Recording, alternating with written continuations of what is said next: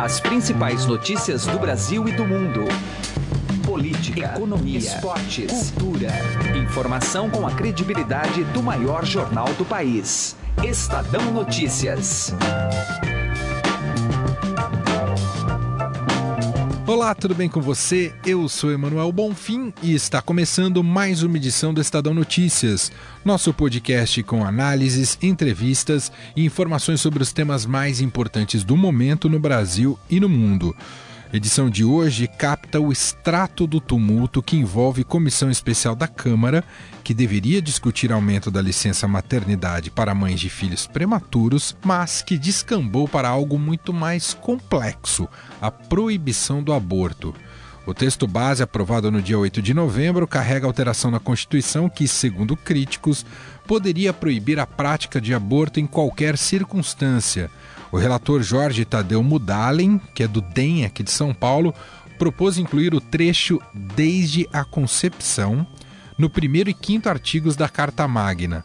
Alterada, a nova redação ficaria assim, abre aspas, Todos são iguais perante a lei, sem distinção de qualquer natureza, garantindo-se aos brasileiros e aos estrangeiros residentes no país a inviolabilidade do direito à vida, desde a concepção a liberdade, a igualdade, a segurança e a propriedade.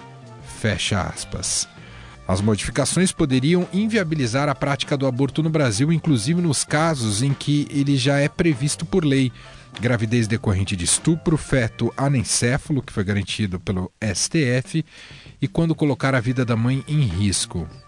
Vozes divergentes, a PEC 181, que foi aprovada por 18 votos a 1, foi batizada posteriormente de Cavalo de Troia ela motivou inúmeros protestos pelo país. Nós ouvimos aqui para o programa o relator deste texto, o deputado Jorge Tadeu Mudalen, que garante que as hipóteses legais sobre a prática do aborto estão resguardadas nesta proposta. E também conversamos com a deputada Érica Cocai, que é o único voto contrário na comissão que aprovou este texto base. A pauta de ontem estava reservada a debater os destaques da PEC, mas acabou em confusão o deputado Flavinho, que é do PSB de São Paulo, e a própria deputada Érica Cocai tiveram uma discussão ríspida antes do início da sessão. O que vocês querem, verdade, é fazer com que nós sejamos cúmplices dessa violência contra o regimento. E nós não vamos ser. E nós sejamos cúmplices dessa concepção dogmática. Então ficou muito claro aqui. Bem, então vou votar. Ah, quem não quer vocês, claro uma quem não quer são vocês, quem não quer são vocês, quem não quer são vocês. Vocês não estão. Bom, esta e outras atrações estão presentes na edição de hoje do Estadão Notícias, que você pode participar enviando um e-mail para podcast@estadão.com e pode acompanhar este programa também no Spotify, só colocar o nome do programa no campo de buscas e você pode ouvir por lá. Ouça todas as nossas publicações e participe. Estadão Notícias. Direto ao assunto. Com José Neumann e Pinto.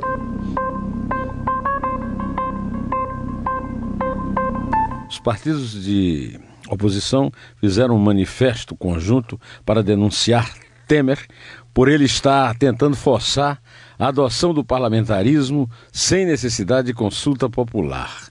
Essa adoção seria feita para compensar o fato de que o governo não tem um candidato forte e que então ele, o presidente, eh, quereria eleger um presidente fraco comandado pelo Congresso, como aliás ele é.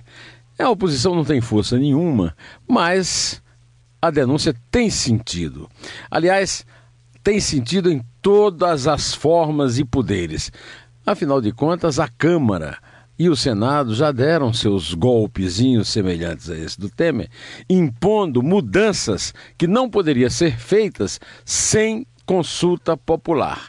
Não apenas o sistema de governo deve ser é, objeto de consulta popular. Também a questão do financiamento público de campanha, também as mudanças propostas na tal reforma política que passou meio despedaçada, mas passou. É, esse assunto do parlamentarismo será julgado é, numa ação que foi feita ao Supremo e a oposição desconfia que o Temer andou combinando o jogo com o seu nomeado, né? o Alexandre de Moraes, e o Dias Toffoli, que será presidente do Supremo, sucedendo Carmen Lúcia quando ela sair. Bom, a verdade é a seguinte: tudo é golpe se não houver consulta popular para mudar sistema de governo e forma de eleição. Então era bom que o Supremo já aproveitasse e proibisse isso tudo aí, né? José Neumann e Pinto, direto ao assunto. Estadão Notícias. Política.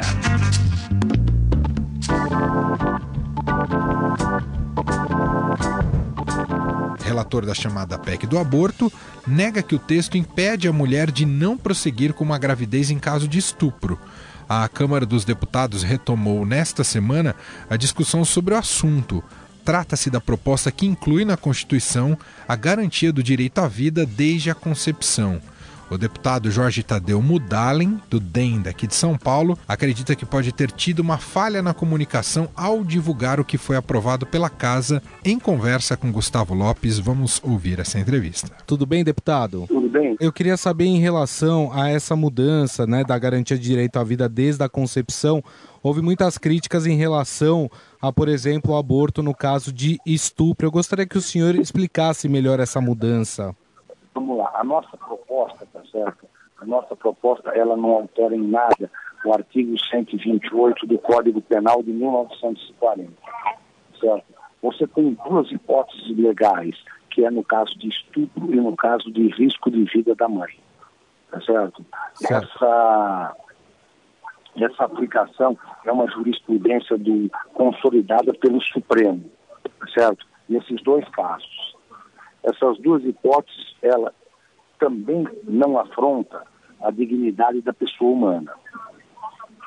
E, e, através dessa sua alteração, né, como relator, é, ela... não alterem absolutamente nada nesses dois casos. Esses dois casos, se a mulher tiver risco de vida, se a mulher tiver um caso de estupro, não alterem absolutamente em nada. Tá. Uh, deputado, você acha que faltou comunicação, uma melhor comunicação para explicar exatamente o que foi alterado nessa, nessa PEC? Não, nós, nós só colocamos na concepção, mesmo porque o Brasil é signatário daquele tratado de São José da Costa Rica, tá certo? Onde o tratado ele é abaixo de lei e é, é, ele é acima de lei e abaixo da Constituição, tá certo? E nesse tratado São José, que ele, ele, é ele desde 1969, ele lá já tem que a pessoa ela é desde a sua concepção. Nós só estamos fazendo valer aquilo que o Supremo consolida nesses dois casos. Nós não mexemos em nada no caso de estupro, nem no caso de risco de vida, certo? Pode ser que, que, que, que, que tenha sido mal comunicado, mas eu estou lhe passando o artigo 128 do Código Penal, nós não mexemos em absolutamente nada do Código Penal. Se você pegar o nosso relatório, não fala em absolutamente nada. Nós só estamos colocando que a concepção começa a partir do momento que o óvulo é fecundado pelo espermatozoide e hoje você já tem criança quando dois meses de, de, de gestação, você já sabe o sexo se é masculino ou se é feminino. E o projeto ele preserva também, tá certo? No caso das mães do bebê prematuro, de quatro nós passamos para oito meses a licença maternidade. Perfeito. É, em relação, deputado, a algumas críticas de grupos feministas de que 18 homens decidiram o que a mulher pode ou não fazer com o seu corpo, como é que o senhor responde a essas críticas? Olha, eu respondo o seguinte: nós estamos uh, discutindo esse, eh, eh, essa PEC há, há, há, seis meses, tá certo? Uh, as pessoas não vieram e não participaram dessas reuniões. As pessoas não participaram das audiências públicas que aqui foram feitas, uh, três ou quatro audiências públicas. E agora está essa grita. Mas tinha que estar vindo aqui participando, ouvindo juristas, ouvindo médicos, ouvindo psicólogos, e ninguém fez isso.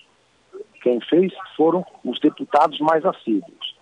Tá certo? Então, é, eu respeito a opinião de cada parlamentar, assim como a gente espera ser respeitado. E a gente defende a vida, a vida desde a sua concepção. dizendo que nós resguardamos essas duas hipóteses legais, no caso de estupro e no caso de que a mãe corre risco de vida. Acabamos de ouvir a entrevista com o deputado Jorge Tadeu Mudalem, do DEM aqui de São Paulo, que foi entrevistado pelo Gustavo Lopes. Ontem, a comissão especial se reuniu para dar sequência e discutir e aprovar e votar os destaques a esse texto da PEC 181, que já foi aprovada lá no dia 8. E terminou em confusão. Né? A oposição tentou de todo jeito obstruir essa votação. No final, teve confusão, a sessão foi cancelada porque havia já a sessão no plenário. E aí, quando há sessão no plenário, as comissões não podem funcionar segundo o regimento. Mais tarde, a gente conversou com a deputada Érica Cocai, do PT do Distrito Federal, que é uma das poucas vozes contrárias nessa comissão que faz essa oposição a esse texto base aprovado no dia 8. Vamos ouvir o papo que eu tive com ela. Deputado, obrigado por nos atender. Tudo bem com a senhora? Olha, é um prazer, é um prazer conversar com você e dizer que as coisas não andam bem, não é? Mas a gente, como diz a canção, a gente resiste, não é? Resiste na boca da noite com gosto de sol. Deputado, essa estratégia de obstrução, a senhora avalia que foi, foi vitoriosa? Esse será o caminho, a estratégia de quem é contrário a esse tema a partir de ah, agora? Sem nenhuma dúvida, nós vamos utilizar todos os instrumentos regimentais para impedir que essa proposição seja aprovada. Veja, nós estamos é, discutindo uma proposta de emenda constitucional que amplia a licença maternidade de mães de bebês prematuros. Então, portanto, ela é uma proposição meritória e que nós é, temos acordo com ela. Entretanto, é um grupo fundamentalista aqui da Câmara, que tem um fundamentalismo e que se move por dogmas e que tem como projeto de poder o rompimento da laicidade do Estado e a hierarquização dos seres humanos, introduziu na discussão desta PEC uma, um conteúdo completamente estranho a ela, ferindo inclusive o regimento. No momento em que eles instalaram a comissão e aprovaram o plano de trabalho, já ficou clara a intenção. Porque ali eles aprovaram a discussão sobre ativismo judicial, sobre direitos do nascituro, que são matérias completamente estranhas. E o parecer ele veio apenas é, afirmar, reafirmar aquilo que já estava como sintoma apresentado no próprio plano de trabalho da comissão. Se fez uma proposição para incluir na Constituição a inviolabilidade do direito à vida desde a concepção. Ou seja, se inclui na Constituição que é uma lei maior. É uma lei é, maior do que o Código Penal. É uma lei, portanto, que é a lei, a, a, a carta magna desse, é, deste país. E nesta Constituição, que fala em dignidade humana, nós temos esta matéria colocada desrespeitando as mulheres que é, têm direito à vida. Portanto, nós vamos resistir na comissão, como for possível resistir, e nós vamos resistir em plenário e tentar impedir que essa proposição venha para o plenário, porque as mulheres brasileiras merecem viver e ter o direito à vida, e por isso nós vamos continuar resistindo. O, deputada, isso a, a médio prazo pode ser visto como um primeiro balão de ensaio para que esse tema volte, seja por outras comissões, ainda dentro dessa legislatura, esse tema do aborto, por conta de, de uma bancada Olha, evangélica? Temos, ah. Nós temos uma série de proposições, proposições de Eduardo Cunha.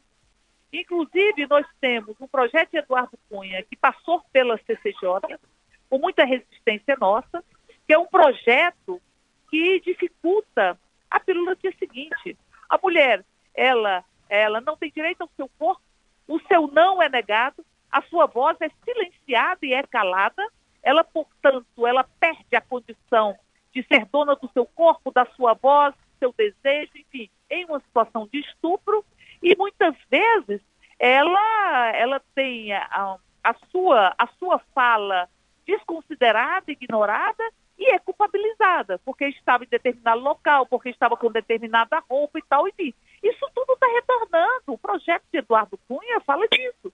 Fala em, em criminalizar é, o que, aquele, aqueles que é, instigam, é, auxiliam, enfim, é, o, o, aborto. E isso você não sabe direito o que, é que significa. e criminaliza de forma mais profunda, com penas maiores, os profissionais da saúde. Então, veja, você já tem uma série de investidas. Você tem um Estatuto Nascituro que está para ser apreciado, inclusive o relator do Estatuto Nascituro é o mesmo relator, é o mesmo relator do Estatuto da Família, diz que família é família com felicidade ou sem felicidade, com afeto ou sem afeto, e que família é homem, mulher e seus descendentes, e que considera que a família é monolítica, que não tem relações de poder dentro da família, portanto nega a lei do divórcio. Mais uma vez, os homens decidindo o destino das mulheres, os homens decidindo o que fazer com nossos corpos, os homens decidindo se nós estamos com burcas metafóricas ou burcas literais, ou mordaças metafóricas ou mordaças literais. Então, portanto, existe uma série de proposições que estão em curso na Câmara e que precisam ser combatidas. Muito bem, ouvimos a deputada Érica Cocai, do PT do Distrito Federal. Muito obrigado, viu, deputada, pela atenção com a gente. É um grande abraço. Estadão Notícias. Economia. Um estudo do Banco Mundial, feito a pedido do governo, avalia que o Brasil gasta muito mal e sugere medidas para cortar 7% do PIB em despesas. Acompanhe a análise do economista especializado em contas públicas Raul Veloso, que conversou com Heisen Abac. Doutor Raul, de uma forma geral, como é que o senhor avalia esse estudo e essas indicações feitas pelo Banco Mundial? Na verdade, esse estudo é um daqueles estudos que eu já vi muitos no passado, em que uma instituição externa é solicitada pelo governo para fazer um levantamento abrangente de onde se pode cortar gasto no Brasil. Então, é, é, é isso, é um estudo abrangente que toca de A a Z, onde poderia haver ajuste de gastos, dar alguma justificativa, e aí o governo fica com um documento que pode dar suporte a algo que queira fazer, sem ter, digamos assim, a responsabilidade pela sua autoria. É muito comum isso no Brasil. Então, eu não vejo, sinceramente, nenhuma novidade. Está ali aquilo que a gente já vem debatendo há muito tempo, que realmente muito disso precisa ser feito. Mas o principal problema que eu vejo nesse tipo de estudo é que ele não se preocupa com uma estratégia de equacionamento do gasto excessivo do setor público brasileiro. Porque se você não pensar de forma estratégica, encontrando o melhor caminho para fazer isso, acaba que nós não vamos dar nenhum passo na direção do ajuste, como até agora demos muito pouco passo ao longo dos últimos 10, 20, 30 anos. Ou seja, é hora da gente repensar a forma de atacar esse problema. Nós temos que ter, repito, uma visão estratégica do que fazer. E esse documento não tem. A meu ver, é uma grande salada de medidas de muito pouco relevância na prática, no sentido de que ela não inova em quase nada, mas, ao mesmo tempo, ataca em todas as frentes e tem uma viabilidade política praticamente zero de ser implementada. Agora, tem um trecho aqui que chama atenção: o Banco Mundial diz que os programas governamentais beneficiam os mais ricos e não os mais pobres. Como é que o senhor avalia? Na verdade, não é que ele beneficia os mais ricos. Isso também é uma coisa que a gente já vem falando aqui no Brasil há muito tempo. Ele não tem foco nos efetivamente mais pobres, que é o que se esperaria desses programas. Que ele olhar prioritariamente para os mais pobres. Ele não tem esse foco. Não quer dizer que também eles, os programas sejam voltados para os milionários. Não é isso. É que ele não tem as luzes jogadas em cima daqueles que são realmente os mais pobres da população. Isso é verdade, a gente sabe disso, já vem dizendo isso por aqui há muito tempo. Por outro lado, a própria reforma da Previdência, que é a principal bandeira aí nesse momento do governo Temer, é tratada aqui nesse documento, mas uh, tem a questão dos privilégios. O próprio documento fala que é difícil combater esses privilégios uh, voltados para o funcionalismo público. É uma questão mais política, então, do que técnica nesse momento, doutor Raul? É, mas também é aquilo que eu disse, visão estratégica. Qual é o drama da reforma que está proposta aí? Que, na realidade, ele simplesmente diz, vamos adotar a reforma que o governo está propondo. Então, ele sequer traz algo novo. Ele simplesmente diz, vamos adotar o que o governo está propondo, sem criticar. Porque, na verdade, o que o governo está propondo é um atirar para todos os lados e, de novo, sem focar naqueles que deveriam ser os que teriam de ser ajustados, que é exatamente os servidores públicos. Porque quando a gente compara o regime do INSS para onde está voltada a reforma em discussão no Congresso. E a situação do regime dos servidores, aí se vê a flagrante diferença de tratamento que tem de haver, e não do jeito que está sendo feito, porque está pegando no bolo todo os mais pobres e os menos pobres, nós teríamos de focar nos servidores e iniciar pelo equacionamento do seu grande déficit, chamando os servidores para dizer, olha, esse seu regime não vai garantir sua aposentadoria milionária no futuro. Nós temos de fazer um regime que te garanta a aposentadoria, mas caiba nas possibilidades do país, caiba nas receitas que existem. Aliás, a Constituição, no artigo 40, manda fazer isso. Não é isso que estão fazendo, nem é isso que o Banco Mundial está propondo. Ou seja, o que nós estamos é perdendo tempo, porque em vez de jogar as luzes onde deveria jogar, chamar os servidores, como nós já fizemos com as grandes empresas estatais da área federal. É só olhar o que fez, por exemplo, com o Banco do Brasil e a Previ, que é o Fundo de Pensão do Banco do Brasil, nós temos que fazer um fundo de pensão similar, análogo ao que tem no Banco do Brasil, permitindo que o sistema se pague. O sistema que tem hoje não se paga e, portanto, ele caminha para a ruptura em algum momento do futuro, trazendo uma conta cada vez maior para os contribuintes em geral. É isso que está errado. Tem que inovar e eles não estão inovando. Para a gente concluir, doutor Raul, outro ponto desse estudo é um antigo, é, uma, é um antigo questionamento que é feito e que está voltando a ser feito aqui, sugere o fim do ensino superior gratuito, dizendo que deveria ser só para os estudantes que estão entre os 40% mais pobres. Como é que o senhor analisa essa recomendação? Bom, essa recomendação também é mais velha que minha avó. A gente já faz isso aqui há muito tempo. Isso é óbvio, tem que fazer. Mas não adianta pura e simplesmente dizer que é preciso fazer isso, que é o que eles estão dizendo, sem que se crie um caminho viável para implementar isso. De novo, é o mesmo problema. Não adianta ficar repetindo as fórmulas de solução que nós vemos é, discutindo e apresentando há muitos anos, sem ter o caminho para aprovar, porque senão fica um negócio de chover no molhado. A gente sabe que precisa mudar esse jeito, mas é preciso ir mais longe, desenhar um caminho que viabilize sua aprovação. Nós ouvimos economista especialista em contas públicas, Raul Veloso, analisando esse estudo do Banco Mundial que sugere medidas para o Brasil cortar gastos públicos. Obrigado pela atenção. Até uma próxima oportunidade. Até a próxima. O Estadão Notícias desta quarta-feira vai ficando por aqui. Contou com a apresentação minha, Emanuel Bonfim, produção de Gustavo Lopes, participação de Raíssen Abac e montagem de Nelson Volter. O diretor de jornalismo do Grupo Estado é João Fábio Caminuto. De segunda a sexta-feira, uma nova edição deste podcast é publicada e tem tudo à sua disposição no blog Estadão Podcasts. Estamos também disponíveis no Spotify e mande seu comentário ou sugestão para o e-mail podcast@estadão.com.